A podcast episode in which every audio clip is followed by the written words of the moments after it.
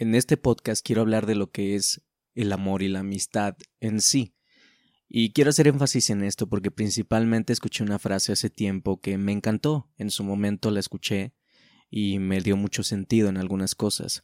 La frase decía no es posible la amistad entre el carcelero y el prisionero. Y muchas veces nos hacemos esta pregunta como de si es posible la amistad entre un hombre y una mujer.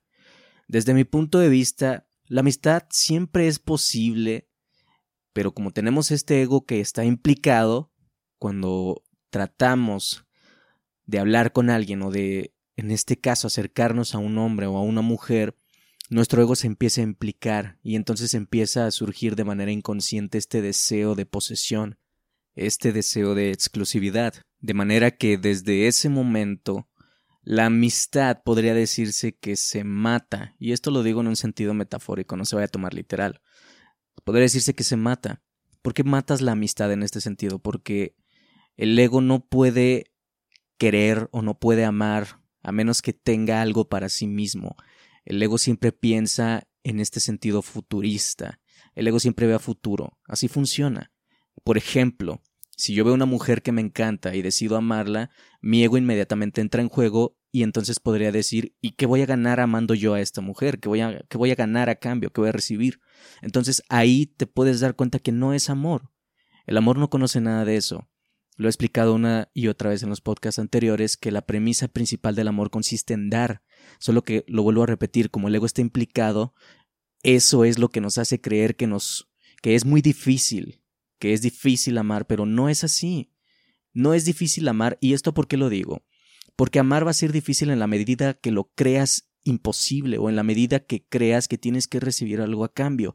Eso es lo que va a agregar la dificultad a esta forma de relacionarte. Pero no es así realmente. El problema es que nuestro condicionamiento es el que fomenta este tipo de intercambio. Este intercambio de yo te doy y tú me tienes que dar algo, pero no tiene que ser así. Porque entonces empieza a surgir el drama este drama de que, ah, yo la amo y no me dio nada a cambio y me empiezo a sentir mal y empiezo a sentir que no valgo nada. Ese es un drama que nosotros mismos nos generamos por una expectativa. Y como lo he compartido en un video hace poco, el amor y la expectativa no pueden convivir. La expectativa viene de tu ego. Y el ego, eso es lo que quiere. Siempre espera algo a cambio. Pero si tú realmente te atreves a amar, que es en mi caso lo que hago, amar solamente, vas a empezar a darte cuenta que para poder amar plenamente y disfrutar de eso, de esa maravilla que es el amor, tienes que empezar por amarte a ti mismo. Esta es una también una premisa muy básica. Si yo no me amo a mí, si yo no me respeto a mí, si yo no me procuro, si no me cuido, no respeto ni mi cuerpo, que el cuerpo podría ser o tendría que ser, en este caso, el paso número uno para empezar con este tema del amor. Si no respeto ni mi cuerpo, ¿cómo puedo respetar el tuyo? Si no respeto mi ser, ¿cómo puedo respetar el tuyo? ¿Cómo puedo hacerme responsable de mi realidad cuando estoy viviendo esperando a que alguien venga y solucione mis problemas emocionales, problemas emocionales que me corresponden a mí, que son heridas que se generaron desde nuestra infancia. Y en este caso, como, a como yo lo veo, no se trata de culpar a quienes te dieron cierta, ciertas etapas, perdón, de tu infancia. No se trata de culpar a quienes te rodeaban en ese entonces, porque muchas veces no estamos conscientes de lo que estamos haciendo. Papá y mamá recibieron otro tipo de educación. Tus hermanos, todos tenemos diferentes percepciones de la realidad y no se trata de ver a quién culpamos, se trata de ver de qué me puedo responsabilizar, qué puedo hacer por mí para no repetir el patrón que vine observando desde niño o desde niña. Se trata de una observación profunda de tu persona, de ir hacia adentro, de dejar de estar viendo qué hizo el otro, de dejar de estar culpando, de dejar de estar mirando todos los defectos que hay alrededor que no son más que la proyección de los defectos propios. Todos esos defectos que tanto criticamos, que tanto señalamos, todas esas ambiciones, todas esas expectativas, todo lo que negamos de esta humanidad es lo que tenemos dentro de nosotros. Lo que pasa es que negar es una protección de nuestro ego para no sentirse vulnerabilizado. Pero entonces si no estamos en vulnerabilidad, si no nos relacionamos desde la verdad como como este ser, como quien eres tú en realidad, Entonces, ¿a qué puedo aspirar? ¿Qué relación puedo generar si no puedo ser honesto ni conmigo mismo? ¿Qué podría salir de ahí? El chiste es, según lo que yo creo y lo que he, vivido, es vulnerabilizarnos. Pero en este aspecto lo digo muy claro, porque luego se confunde y, y no lo digo para que vayamos de alguna manera abriendo nuestro corazón a cualquier persona, porque lo vuelvo a repetir, puede haber gente que se aprovecha de eso. Me refiero a estar en esta conciencia de amar sin tener que esperar algo precisamente de ti, sin tener que esperar a que me ames de regreso, aceptarte con todo lo que implicas, tu esencia, en lugar de estarte criticando y juzgando por tu ser, porque muchas veces lo que se nos enseña es esto, lo que se nos enseña es a respetar el futuro de la gente, no a respetar la presencia, el aquí y el ahora de la gente, su ser. Lo que muchas veces respetamos es lo que imponemos para que la gente mejore. Entonces lo que respetamos es esa imposición, es ese futuro, un futuro del cual ni siquiera podemos asegurar. Y eso es algo que tensa demasiado una relación, que la fractura. De hecho, por eso muchos de esos dramas son los que nos tienen así agobiados en la vida, porque se nos enseñó a tener una ambición, a tener esa visión de que tengo que llegar a ser algo y si no soy ese algo, que llene las expectativas de una sociedad, entonces no soy nada, entonces no valgo nada. No valgo nada si no tengo dinero, no valgo nada si no tengo prestigio, no valgo nada si no tengo un reconocimiento. Entonces estamos basando nuestro valor a eso, a un logro. Entonces tu aquí y tu ahora es lo que no puedes respetar. Tu ser, el estar completo, al menos emocionalmente, que estés bien, que tus cinco sentidos funcionan, eso es lo que no podemos respetar. Tenemos que respetar el futuro de alguien que no sabe si va a llegar. Entonces por eso vivimos sumergidos en este drama, porque para poder generar un futuro, por lo menos el que tú puedas querer, cada uno puede eh, sacar su propia conclusión, pero por lo menos para generar un futuro se tendría que empezar disfrutando este presente, que nuestro caminar o nuestro avanzar no sea como una encrucijada, no sea como algo que nos está haciendo sufrir, sino que al contrario, que sea como esta especie de juego en donde tú te estás divirtiendo, experimentando qué puedes hacer, qué no puedes hacer, conociendo tus límites y si quieres superar esos límites, pero disfrutando de lo que es este juego, de lo que es vivir. Para eso creo que estamos aquí. Ahora, volviendo al tema principal sobre el amor y la amistad, porque ya me desvió un poco, Sí, sí creo, honestamente desde mi punto de vista, sí creo que exista la amistad entre un hombre y una mujer, pero siempre y cuando esté esta conciencia de que tenemos este ego y que por más que nos quiera empujar a poseer, estar plenamente conscientes de que la persona de enfrente no es alguien que tenga que someterse, no es alguien que tenga que cumplir una lista de cosas, no es alguien que tenga que llenarme. Creo que ese llenado de vacíos se da por nosotros mismos, por nuestro amor propio, por cómo me procuro, por cómo me cuido. Si aprendo a estar solo, con mayor razón puedo estar con alguien más, puedo estar con las personas que me rodean, porque sé estar conmigo mismo para empezar. Pero si ni siquiera puedo hacer eso, el relacionarme se va a convertir en una especie como de infierno personal, en donde yo voy a sufrir porque no estoy consciente de lo que estoy generando y tal vez estoy correteando algo que ni siquiera me he podido dar a mí mismo. Por ejemplo, anhelo tanto la caricia de alguien, anhelo tanto los besos de alguien, anhelo tanto los abrazos de alguien y entonces, ¿por qué no empezar conmigo mismo? Y a lo mejor esto suena muy extraño, así como de cómo voy a abrazar a, yo, a mí mismo y todo esto. Pues es que sí, el amor lo sientes primero por ti. Por muy extraño que te parezca o por muy extraño que nos parezca a todos, el amor empieza por ahí. Pero si no me amo a mí, si baso mi amor en un miedo, porque se supone que si ahorita tengo a alguien, si ahorita tú estás emparejado o tienes algún tipo de relación o emparejada y tienes un tipo de relación, si te da miedo que esa persona el día de mañana ya no esté, entonces, desde mi punto de vista, puedo decir que eso no es amor. Lo podemos pensar de esta forma. ¿Cómo puede el amor estar basado en el miedo? Si se supone que el amor es algo que da, es algo que nutre, es algo que te lleva a algo más allá, ¿cómo puede ser eso el amor? Yo no creo que el miedo sea amor. Para mí eso es lo contrario. Y ese miedo surge nuevamente del punto principal, que es nuestro ego. Pero la amistad siempre ha estado ahí, siempre es posible. Lo que pasa es que en esta sociedad, en donde nos enseñaron a monopolizar las cosas, y creo que el término más fuerte que he escuchado sobre esto es monopolizar humanos, en este caso hombres o mujeres, eh, pues claro que se hace difícil, parece difícil. Eh, poder entablar una amistad o poder llevarnos de cierta manera con alguien cuando nos atrae tal vez sexualmente, emocionalmente, nos atrae de cierta forma.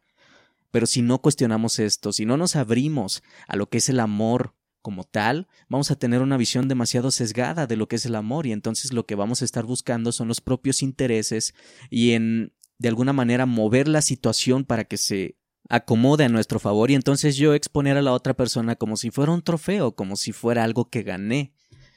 Entonces, para mí eso no es amor, simplemente es una especie de juego en el que mi ego quiere demostrarle a los demás que también es posible alcanzar ciertas cosas o ciertos logros y tener un cierto prestigio social o moral, como lo quieras poner. Pero el amor como tal creo que dista mucho de eso, dista mucho de en ver qué tipo de mujer consigues o qué tipo de hombre te consigues. Creo que el tipo de persona que está frente a ti habla de lo mucho que te procuras a ti. Es por eso digo que esas personas son como espejos. El tipo de persona que tienes frente a ti habla mucho de la autoestima que te tienes a ti. Y si te da miedo, eso también habla de tu autoestima. El miedo habla de qué tanto confías en ti, qué tanto crees saber quién eres tú. Porque si no sabes quién eres tú o si no tienes por lo menos una pequeña noción de quién eres, es lógico que surge el miedo. Muchas veces nos ha pasado que a veces estamos en una relación, válgame la redundancia, y empezamos a tener miedo.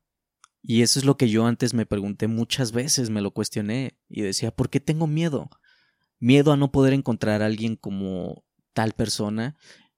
Y es que si nos vamos más allá de eso, pues es lógico que no encuentres a nadie, a nadie como esa persona, porque cada persona es única, pero eso no quiere decir que endiosemos a la gente, que endiosemos a esa persona, que la subamos en un pedestal, esa persona es tan igual como tú o como yo.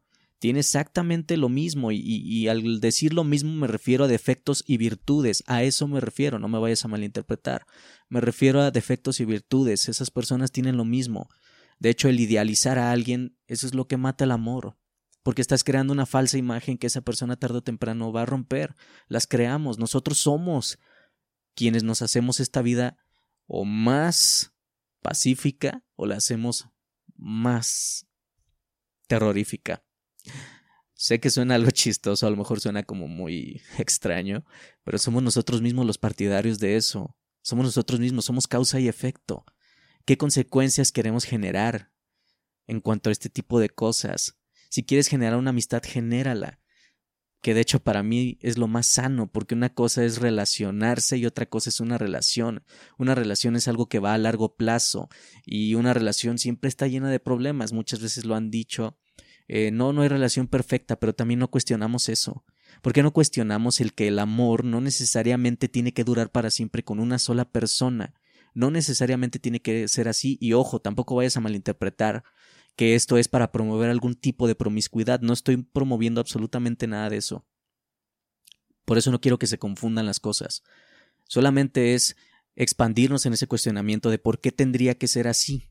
¿Por qué tendría que durar para siempre si a lo mejor la otra persona tú no sabes si ya no siente lo mismo? Y de hecho, aquí es donde viene el reto principal. Si la persona ya no siente lo mismo y tú a lo mejor sí, hay que respetar el sentir de esa persona, porque somos mundos distintos. Cada uno somos un mundo, no podemos estar siempre en la misma frecuencia, así es la vida de dinámica. Por eso el duelo sirve para poder asimilar toda esa experiencia, encontrar los patrones que tal vez nos faltó por trabajar, y ahora sí, para que a la siguiente relación o, la próxima vez que te quieras relacionar, no lleves exactamente lo mismo, tengas resuelto ese pasado o lo tengas de alguna forma aceptado. Es por eso que si no aceptamos el pasado, si no lo perdonamos, si no hacemos esta catarsis de aceptar todo lo que pasó en su momento, va a ser muy difícil relacionarnos o la vamos a pasar muy mal en este proceso de relacionarnos, porque el miedo nunca va a ayudar en nada a una relación o a relacionarte. El miedo nunca te va a ayudar en eso, nunca nos ayuda. Creo que el miedo instintivo, ese miedo instintivo muchas veces lo que logra hacernos es cobardes respecto a esto. Nos hacemos cobardes porque tenemos miedo de vulnerabilizarnos, pero lo que yo pregunto es ¿cuál es el miedo? ¿El miedo de que la otra persona no piense igual que tú? ¿El miedo de que la otra persona tal vez le parezca extraño lo que tú crees y lo que tú piensas? Pues de hecho para mí esa es una situación más positiva. Qué bueno que la otra persona no acepta quién eres. Imagínate qué, qué hubiera sacado de ahí, de esa relación, si hubiese seguido avanzando con una persona que no te va a aceptar. Para eso es esto. El rechazo nunca se toma de forma personal. El rechazo siempre es necesario cuando la forma de vincularnos no es la que estamos buscando las dos partes o, las partes que estén involucradas. El rechazo por eso es necesario, pero no es para tomarse personal, no es para poner en duda nuestra autoestima, nuestro valor no tiene nada que ver con eso. Por eso insisto en que cuando tienes una noción de quién eres, cuando tienes estos pies en la tierra puestos, no te da miedo, al contrario, lo aceptas, lo asumes como una experiencia y te puede servir para muchísimo, para que tal vez una persona con más apertura pueda escuchar esa experiencia, le puedes compartir con toda confianza lo que viviste. A lo mejor le puedes decir, esta persona me rechazó por pensar así, así, así. Y a lo mejor una persona con más apertura puede darte un punto de vista distinto. Esas son las dos partes. Y eso es lo, lo, más bonito de cuando te relacionas, es lo más padre, porque entonces empiezas a ampliarte, empiezas a expandirte y a conocerte. Y eso creo que al final te enriquece muchísimo en este proceso de la vida, porque creo que cuando sientes ese crecimiento en tu interior, es cuando se refleja después hacia afuera, es cuando incluso te acostumbras a sonreír, si antes tenías una cara larga, ahora te acostumbras a sonreír, te acostumbras a sonreírle a esos pésimos momentos que antes te pasaban y te aterrorizaban, ahora ya no. Ahora solamente puede que te siga dando terror, pero tienes el valor de enfrentarlo, tienes el valor de salir aprendiendo de eso. Y eso para mí es una de las experiencias más grandes que tenemos los humanos y de los tesoros también que tenemos, porque gracias a eso generamos más conciencia, nos abrimos más a, lo que es el amor en sí y dejamos de estarnos en esta parte superficial de lo que es la posesión, ver quién es de quién. Eh, la verdad es que todo eso es tan cliché, todo eso ya es como creo que se vuelve monótono el estar pensando así, que obviamente no juzgo a quienes viven en, en ese tipo de relaciones, no juzgo a la gente tampoco, esto no se, no quiero que se malinterprete, pero sí me dedico a hacer este, estos cuestionamientos para expandirnos, para abrir la mente cada vez más, y no necesariamente eso tiene que ver con fomentar promiscuidad o, o poligamia o todo este tipo de cosas, no voy por ahí tampoco, pero sí voy hacia una visión de una mente más amplia, de, de un sentido común que pueda dejarse de usar para atacar a otros, sino que al contrario, para que podamos estar en una sincronía. Porque somos nosotros mismos los que generamos una estancia plena en este mundo o nos hacemos la vida imposible, somos nosotros mismos con lo que creemos. Si eso que creemos nos está obstaculizando, nos está generando problemas, ¿por qué no ampliar esa visión? ¿Por qué no abrir la mente a algo más? ¿Por qué no darnos la oportunidad de experimentar algo nuevo? Y ese nuevo ya lo dejo a criterio de cada quien. Yo no estoy aquí fomentando nada, lo vuelvo a repetir. Entonces, eso ya queda a criterio de cada quien. Pero por lo menos tener esta visión amplia para respetar la esencia de lo que es el otro y la individualidad de lo que implica el otro, sin que eso sea necesariamente privar su libertad. Así que en mi caso sí, sí creo en la amistad entre el hombre y la mujer. Solamente lo que requerimos es conciencia.